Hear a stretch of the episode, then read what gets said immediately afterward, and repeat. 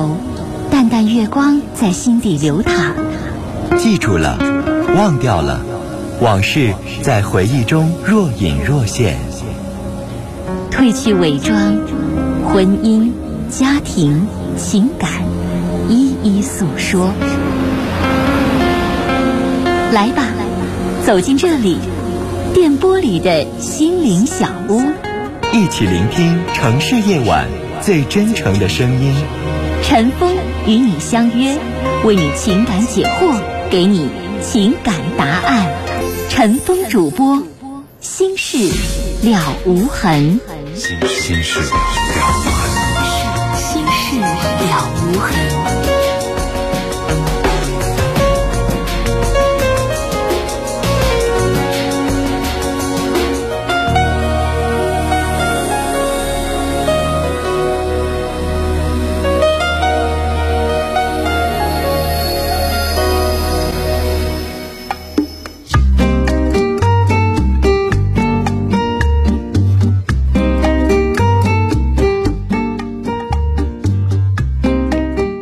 听众朋友，晚上好，欢迎您收听《心事了无痕》节目，我是主持人陈峰，今晚的导播呢是佳龙。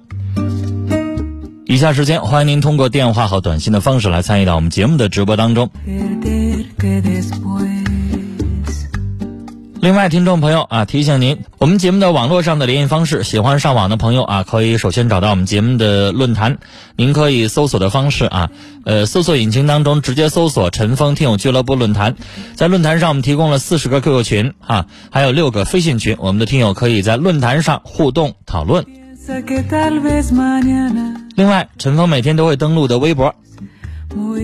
您可以直接搜索陈峰微博，早晨的晨，风雨的风，或者是新浪微博当中直接搜索 DJ 陈峰 A B C D 的 D，J K 的 J，早晨的晨，风雨的风。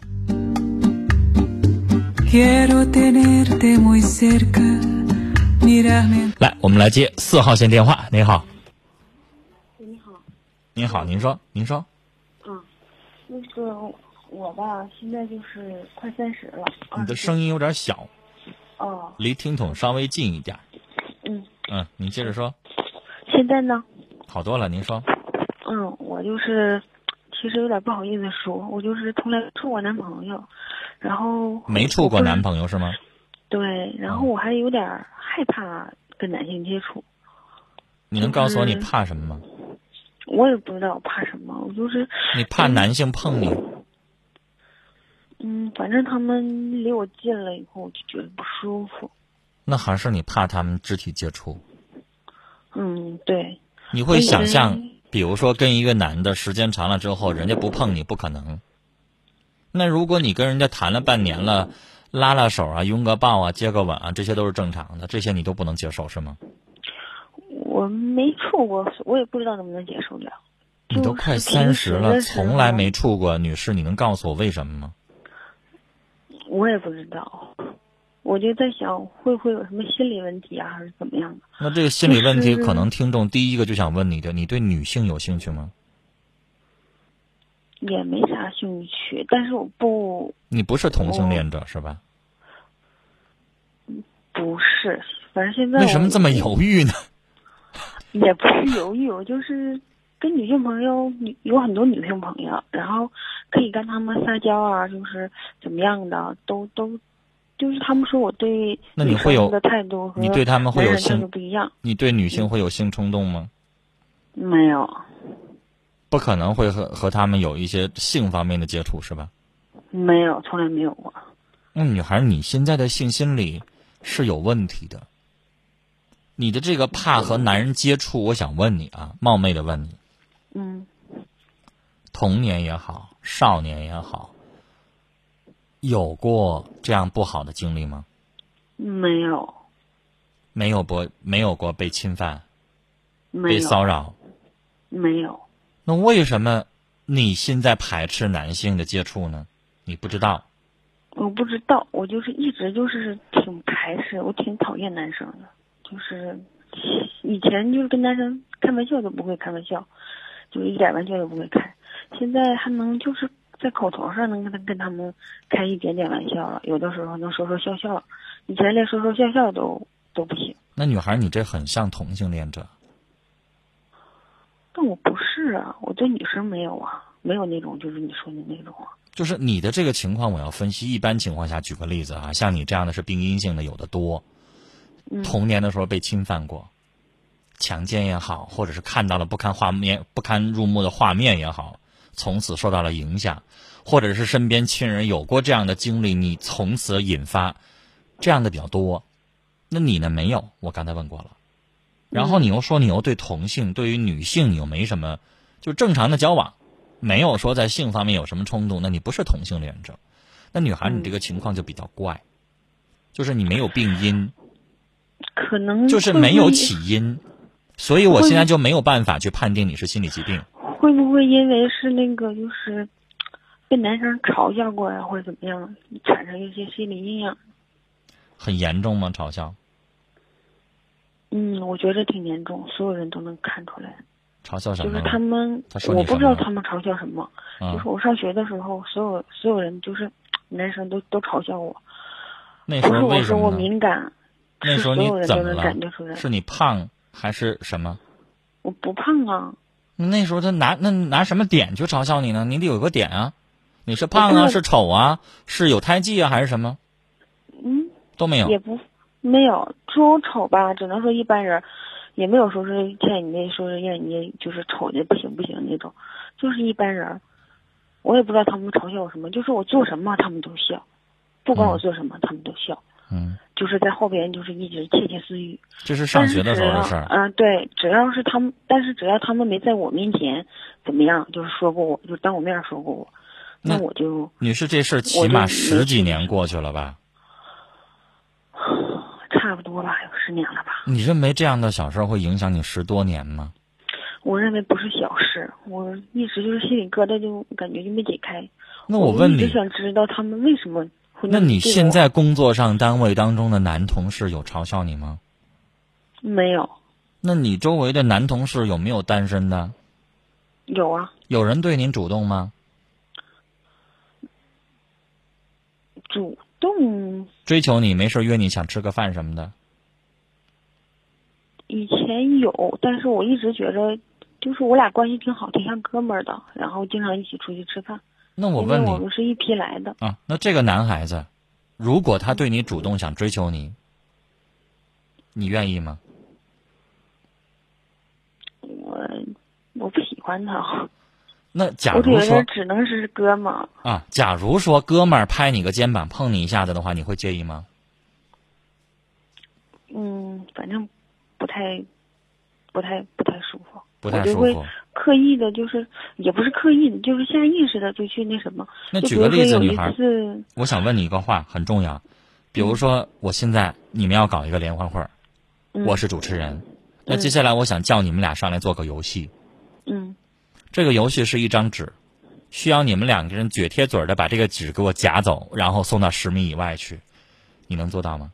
我做不到，就中间是隔个纸，那我也做不到，大家都在这起哄，你就在台上，你就不做。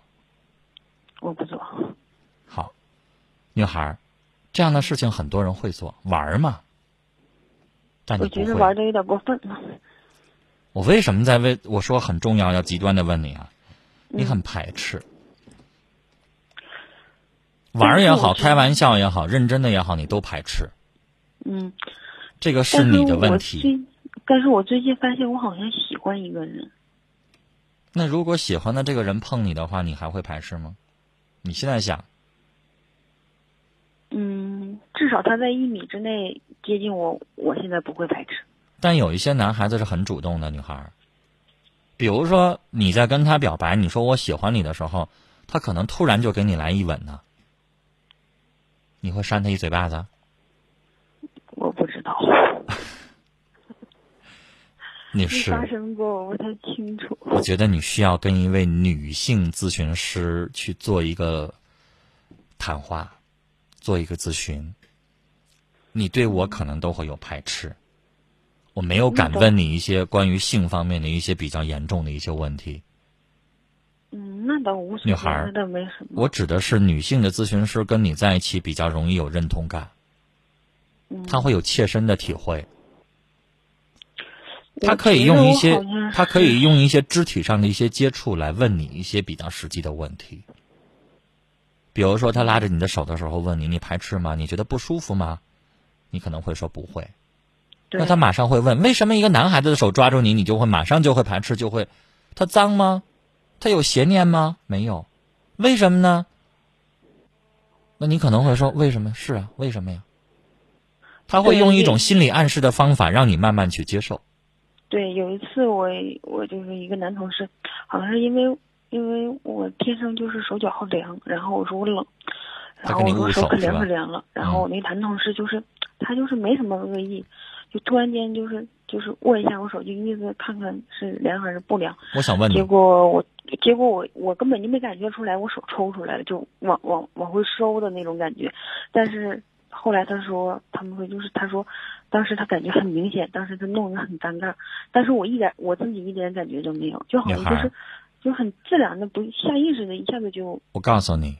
如果你要做心理咨询，我会希望一步一步、一步一步的，比如第一次，我就让这么一个你可以信任的一个男子抓住你的手抓两分钟，就让你去适应。这个东西你要适应啊，你自己应该不好意思，女士，以后你怎么结婚生子呢？没想过？你要不你现在不开始一点点锻炼的话，女士，三十五岁之前你不想结婚生子吗？你想到几年呢？对于这问题，我你不觉得我现在教你比教小孩都费劲吗？小孩子我拉他的手，他都不会拒绝，不会甩开呀、是吧？嗯你要抓快速度。我希望你预约一位咨询师，一个女的、女性的咨询师，然后从她的这个角度一点一点的渗透，然后你要接受咨询师给你的这一点点的疗程，就让一个男士第一次抓住你的手抓两分钟，你不许排斥，女士，你自己去锻炼自己，然后第二次我就要求要拥抱，嗯，我现在还一步一步的去加进。但女士，我今天能跟你聊的就到这儿了。是我们每天的节目接一个电话接不了时间太长，嗯我知道我建议你的问题啊需要去做专业咨询，你的问题比较严重。哦你这个障碍不解决，女士，你想想你的进度，现在连握个手都不行，拉个手都不行，你啥时候？你这进度太慢啊！你都眼瞅三十了，我还有一个事儿，但是我不知道可不可以。你简单说一句话，我想听听是什么，很重要，我我就给你解决。嗯，对，我觉得对我来说挺重要。就是我感觉我好像对一个男性现在挺有好感的，但是我不确定他对我没有好感。打住吧我不知道能打住，女孩儿，这事儿嗯今天咱们不聊了。嗯，你可以去嗯跟咨询师说，我为什么说不聊了？你现在连一个你非常信任的那么多年的好哥们儿碰你一下手，给你捂捂手，你都反感。那那个男生要跟你在一起拉个手，碰你一下子，你不得蹦一边儿去啊？不，刚才我说那个男生，他不是我很好的哥们儿，他只是一个普通的同事而已。普通的同事，你跟人家谈恋爱、约会、见面、吃饭，有一些肢体接触太正常了吧？你跟人看个电影，人家下意识的手碰你一下，你嗷嗷一下的行吗？你的状态如果不去治疗的话，你怎么谈恋爱啊？你会把人吓着的，行，我知道了。明白吧？嗯，你要正。常了，你可以跟他握手了，然后我会放心你俩去看电影，明白吗？然后你一步一步的，你把你的最起码你能达到，你可以跟人家正常的接吻了，然后我可以放心的你跟他正常的谈恋爱，你不用去去咨询了。那你现在这个状态，谁能跟你谈恋爱？碰你一下手你就不行，那你不觉得人家会？你你你要再跟人碰手的时候，你再抽回来的话，人家会觉得你不爱他，对不对啊？嗯，对。所以你先去治疗，好吗？然后你再谈恋爱，要不然这个好不容易这么多年十多年了，你没谈过恋爱，好不容易你喜欢一个人了，谈砸了，你不后悔吗？是不是？嗯，好，聊到这儿，再见。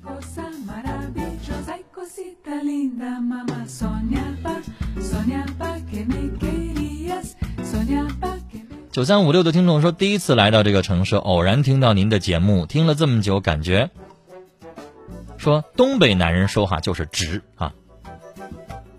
那我不知道你说这是我们的优点还是缺点呢？接下来我们接二号线，你好，哎，你好，能听见吗？能听见你说。哎，峰哥，我想问你个事儿啊，就是我跟我对象处了两年了，完了就是现在双方都工作嘛，我们一起在学校走出来的。完了，他们他的父母不认同我这行工作，现在、嗯我是在工地开吊车的，嗯就是他父母怎么说呢？就是不喜欢我这行工作吧，可能是嫌钱少啊，或者是怎么说嫌埋汰吧，可能是就不认同。开塔吊收入不低吧？嗯、现在是一月六千，那已经很高了。嗯那也是超过你那个城市平均收入至少三倍的。嗯，像你这个年轻二十的小伙儿，要上公司当个文员，一个月能开两千块就不错了吧？差不多吧。是不是？对我干过，以前才一你千多。你看中这工作也是，你学这技术也是因为他收入偏高嘛？是不是？对，你这么高的收入，他们家都看不上的小伙，你还想跟他们解释吗？小伙，我为什么这么说？你的收入很高，说明这个职业很好，是吧？嗯，在你身后会有很多的年轻的小伙认为这个收入高，愿意学的，是吧？叉车啦、吊车啦，或者其他的一些，你这叫技术的这个开车，跟普通车不一样。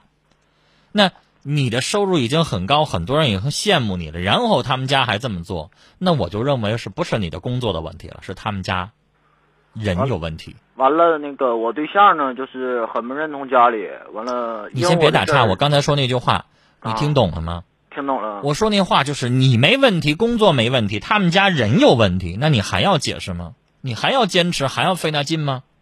对吧？是这个问题了，不是你的问题，是你的问题，咱可以努力。嫌你挣钱少，咱们可以换工作，是吧？嫌你工作不稳定，咱可以找个稳定的。但是现在你一个月六千块钱，而且你才二十，我想告诉你，小伙儿，我二十的时候，我一个月收入连你六分之一都没有。你信吗？我二十的时候，你想想九几年那时候，我哪有你能挣着这么多钱？不可能。所以小伙儿，你的收入太好了，好好干。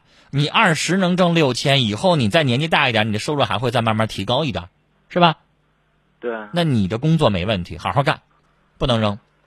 他们家有问题，明白吧？明白。所以我的意思说，这个女朋友和他们家长有问题，咱们就不用解释了，能处处，不能处拉倒。明白了，谢谢你。就是小伙儿，这工作好好干，一定要保住啊！嗯你收入高了，你自然能找到更好的。这个爸妈呢，如果这个女孩能够帮助你一起去解释，帮助你去一起慢慢磨，那你就再跟她处着，慢慢等一等。但如果不行，他都不帮你说什么的话，他经常帮我说，帮我就是跟那你就给解释。那你就给他点时间。完了，但是他经常就是让他爸一整就是喝多了打一顿啊，完了就是，完了往往往我这儿跑。我俩是两地就是相隔的，这个打是因为你吗？就是因为帮我说话了，完了就打他一顿。如果不帮你说话，他不会挨打是吗？对，那小伙你还是分吧。你不觉得你现在跟人家处，让这女孩受委屈吗？我就是这么感觉的。现在因为你二十，你再找完全有的是。那你这样的话，让人家老挨揍，你又帮不上忙，你又不可能替他出头，把他爸打一顿。那你眼瞅着人受委屈，你还咋跟人处啊？是不是？对，这不合适。而且小伙，你要想，你才二十，你谈的这个女朋友很有可能不是为了结婚，因为你这个年纪离结婚还挺远的，你可能不那么想，是吧？嗯那你说这女孩为你付出那么多，然后可能还不一定能谈成，那咱不辜负人家吗？嗯，是不是？算了吧，让他找一个他爸爸认可的，别让他老挨揍啊！谢谢你。好了，聊到这儿，再见。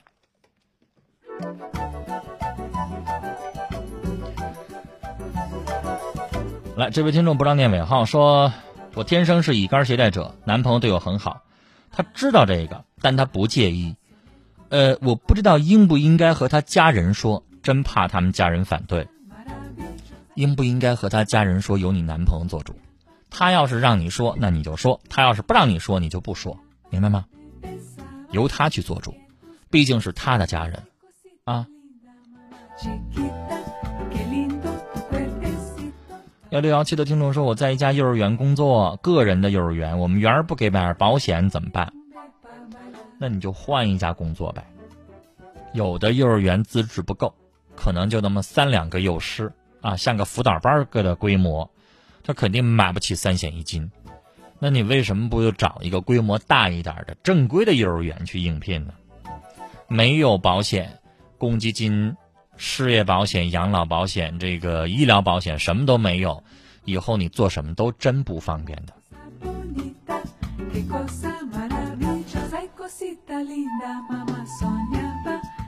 幺二九二的听众说，和老公啊，今年二十六，做买卖两年了，没房子，但年收入在十万，能要孩子吗？可以吗？可以了，平均一个月一万块钱了，可以要孩子。但是你们可以想一个问题：如果要了孩子，可能你们买房子计划就要往后再搁置一下，要不然你们就比如说再存三年前，你再大几岁，在三十岁之前要孩子，然后房子有了，可以贷款买，然后到那个时候再要孩子也行。你们自己想，两种选择，房子真的对你们俩来说还是挺重要的。没有房子，一直在租的房子里边，或者是呃什么地方去住，那这个买房子的计划就会无限期的慢慢往回搁置。有了孩子之后就不好存钱了。三二七四的听众有几条短信说，我和他认识快一年了，但联系不到三个月。刚认识的时候天天见面打电话，我们有一次因为吵架就一直没联系，后来因为一点事儿又联系，但没几天又吵架又不联系了。很喜欢他，不知道他怎么想。不联系的时候还能在学校偶尔见面，每次见面他还总看我还笑，很想跟他联系，但又不想先低头，我该怎么办呢？还有他会喜欢我吗？那不喜欢你跟你吵什么呢？不喜欢你跟你处什么呢？两个人在一起谈恋爱，低头不低头这个东西，我觉得不重要。两个人相爱，干什么非得你先说话你就输了吗？那你后说话，他先道歉了，你赢了，你得到什么了呢？为什么两个男女在一起谈恋爱的时候，非得像华山论剑一样的分出第一、第二呢？你胜了得到什么？你输了又输了什么呢？我觉得什么都没有吧。夫妻两口子吵架，谁升高谁赢了，谁把另外一个整生气了，另外一个摔门走了，你赢了吗？你高兴了吗？吵完了之后，你得到什么了？只要是吵架，不就两败俱伤吗？有胜负输赢这一说吗？女孩，我不觉得你这样非得去谁主动谁低头，没什么意思。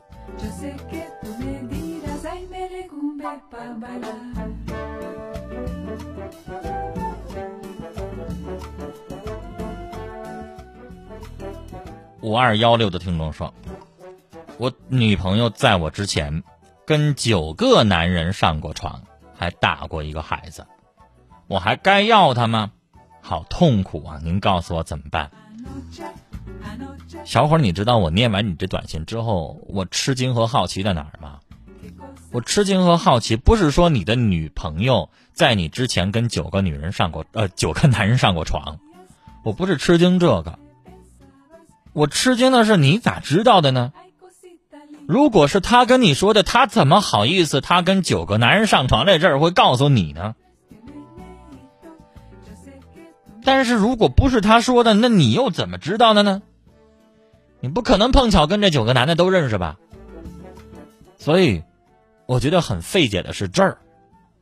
但小伙儿，这女的显然的倍儿什么好东西，就像我说过的，这样的人你跟他在一起，你还是先检查检查能不能染没染上脏病吧。